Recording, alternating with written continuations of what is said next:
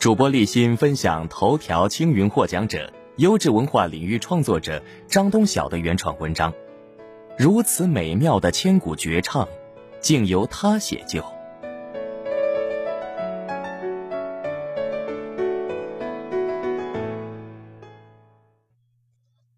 张继，史书中的一道残影。张继和张若虚。都是因为写了一首好诗，才得以留名青史。张若虚毕竟当时就已经有了吴中四友的名号，而张继如果不是《枫桥夜泊》这首诗，估计也只能在刘长卿诗文的注释中刷一刷存在感。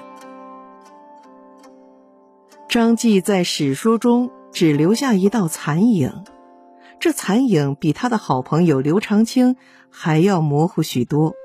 他们两个都应该是唐玄宗天宝年间的进士，很可能是安禄山起兵的那一年，也就是公元七百五十五年。寒窗苦读，一朝得中，本来是喜大普奔的事情，可惜他们的进士还没来得及发榜，安禄山就在范阳举起了马刀，指向长安，指向李唐王朝。此时的张继。应该也只有二十五六的样子，因为史书中没有记载他的生卒年，所以只能推测。张继本该有个美好的前程，可惜这场战乱不仅改变了大唐，也改变了众多诗人的命运。此后唐诗再也没有“君不见黄河之水天上来”的豪气，只有“百年多病独登台”的孤愤。李白、杜甫、王维、王昌龄等大诗人尚且不得不随波逐流，在战乱中漂泊，何况张继一个寂寂无名的读书人呢？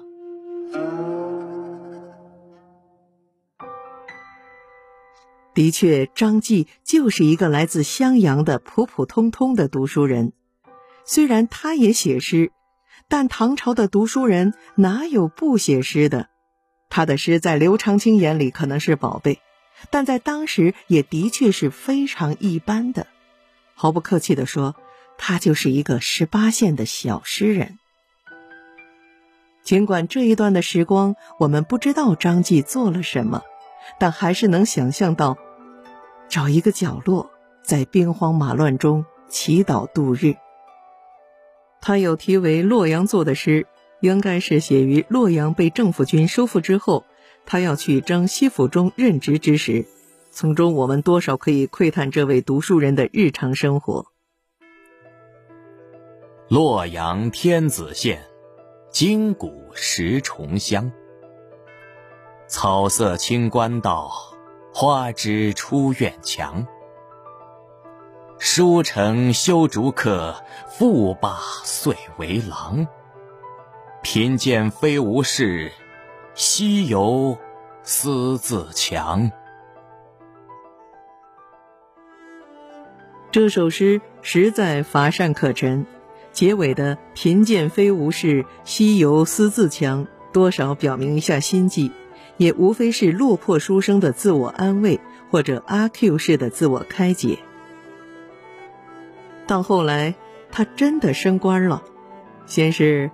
检校郎中，后来盐铁判官，主管洪州财富，也算是谋到了肥差。只是好景不长，他到洪州不久就与世长辞。刘长卿、张继的好朋友，在得知张继去世后，写有《哭张员外记》一诗。这首诗很长，如同他们的友谊一般，君子之交悠悠长长。抚孤廉耻志，叹世故身衰。熙攘城中谷，云山若在时。秋风凌笛发，寒日寝门悲。世难愁归路，家贫换葬妻。如果说。《枫桥夜泊》是他才情的墓志铭，那这首诗就是他人品的墓志铭。他主管地方财富大权，可竟然连身后事都无钱料理，还留下孤儿寡母无依无靠。这个读书人的正直与品格可见一斑。尽管没有华丽的浮名，没有人世的赞誉，可他们默默坚守着读书人的品格和尘世的道义。他们过得很清贫，但却用一生写就了一个大大的人字。也许只有这样的人才能写出枫桥夜泊那么美丽的诗，也只有这样美丽的诗才能配得上这样的人。张继去世后不久，他的夫人。也在当地去世，大概是合葬了吧。刘长卿在《哭张员外记》当中有一句自注说：“公与夫人相继没于洪州，金辉玉洁。有知己如此，夫复何求？”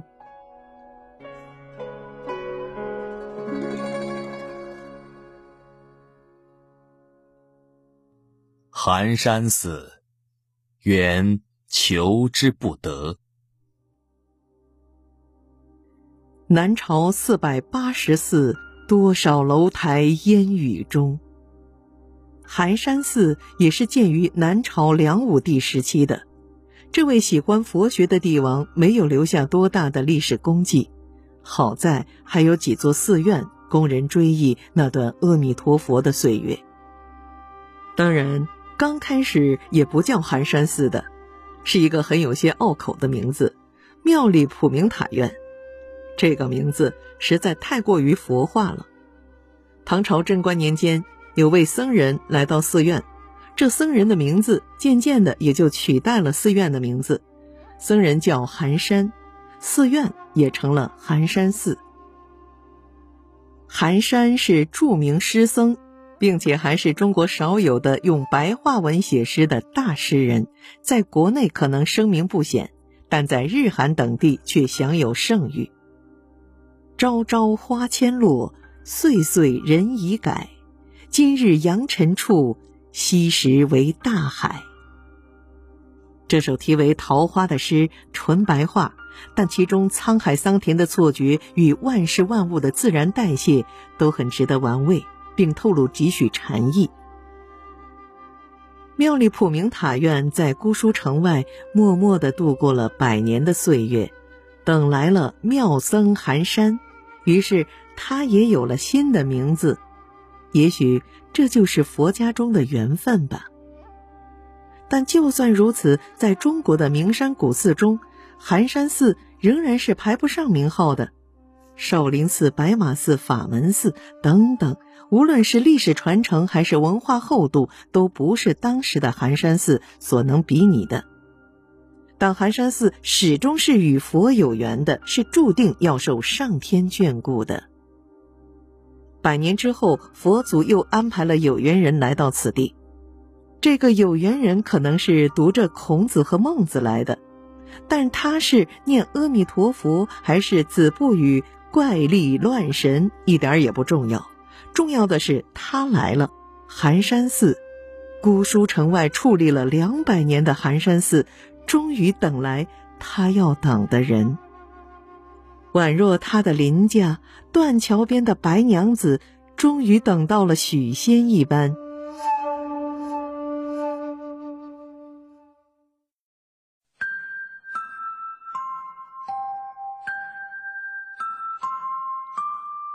张继。这个宦游的书生，在一个月色朦胧的夜晚，乘坐一条小船，晃晃悠悠的来到了姑苏城外。一座落魄的寺院，一个漂泊的读书人，就这么金风玉露一相逢，就胜却了人间无数。缘求之不得，该来的总会来的。蓦然回首。那人却在灯火阑珊处。鹳雀楼遇见王之涣，黄鹤楼遇见崔颢，滕王阁遇见王勃，岳阳楼遇见范仲淹，大概就是这样吧。张继似乎只留宿了一晚，但这就够了。其实他只要写下这首诗就可以了。这首题为《枫桥夜泊》的诗，如同画龙点睛一般，赋予寒山寺以灵魂和精神。从此，寒山寺不用再仰望少林与白马，那悠扬的钟声，更是有着穿越时空的魅力，让世人着迷。幸运如果是上天注定的，幸福如果需要佛祖加持的，那在对的地方、对的时间遇上对的人，就是我们莫大的福缘。只是你珍惜了吗？缘，求之不得；得之，需珍惜。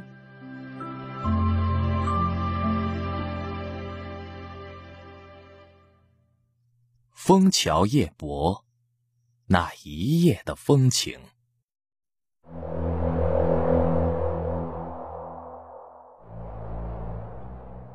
我们把时间往前推一千三百年，地点苏州。长江宛若一道分割线，北边是安禄山起兵之后的“国破山河在，城春草木深”，南边尽管没有了“千里莺啼绿映红，水村山郭酒旗风”，但依然还是人间的天堂。秋日里，张继的小舟在长江上摇摇晃晃。小舟上就他和老艄公。老艄公在船头很是熟练地操控着小舟，张继在船尾，一卷诗书，一碟花生米，一壶花雕，一个人品尝。清风徐来，撩动他的衣袖；流水悠悠，拨动他的心弦。曾经的少年已经是满目沧桑、鬓角斑白，但却还不得不为生计奔波。他想起了他的妻子，思君如满月，夜夜剪清辉。惭愧，没有让他跟自己过上好日子。他想起了他的朋友刘长卿，这或许是他仕途中唯一的温暖。不知道刘长卿在随州怎么样了。张继小饮一杯，愁绪漫无边际。夕阳一抹最后的余晖。彻底的坠入了另一个轮回。月亮悄悄爬上天际，开始新的征程。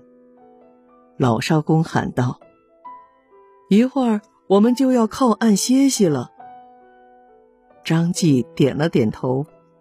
其实无所谓的，反正都是漂泊，码头还是江中，又有什么区别？小船终于在码头慢悠悠的停靠下来，老艄公打了个哈欠，摆了摆手就去歇息了。张继呢，他一点睡意也没有。月亮升起，又渐渐落下，一点一点的在空中滑翔。突然，从远处传来阵阵的乌鸦叫声，甚是凄凉。月明星稀，乌鹊南飞。张继轻叹道：“曹孟德也是雅人呐。”已是深秋，月色中，霜华漫天飞舞，枫叶萧萧，黯然销魂。岸边灯火点点，大概是未眠的渔家吧。灯光下，江水嶙峋，泛出奇异的光。张继站在船头，把目光由岸边移向远方。那里，就是寒山寺吗？可惜呀，寒山已经作画了。他心里还是有些遗憾的，对着黑漆漆的山头，在风中。留下一声叹息。夜深月褪色，风寒人未眠。岸边的灯火渐渐的少了，有的也是时隐时现，像是很快要睡着一般。怎么睡得下呀？江西洪州，呵呵，又是千里之遥。他无奈。就在此时，从寒山寺的方向，一阵悠扬的钟声响起，划破夜空，宛若一道闪电，击中了正陷入无限伤感的张继。他心头一震，诗意涌来，于是就赶紧拿出纸笔，一蹴而就。月落乌啼霜满天，江枫渔火对愁眠。姑苏城外寒山寺，夜半钟声到客船。叫什么名字呢？张继在琢磨。他看见一座小桥，桥上枫叶阵阵，心里不禁一动。于是就有了“枫桥夜泊”这个名字。没有惊天地，也没有泣鬼神，就是那么一瞬间，张继精准的记录了周围的事物和自己的感觉，并且将这一切完美的融合在一起，让他的愁绪在寒山寺的钟声里弥漫千年。这就是缘分到了吧？不知道是张继等来了寒山寺，还是寒山寺等来了张继。总之，那一夜的风情无人知晓，那一夜的风情令人回味。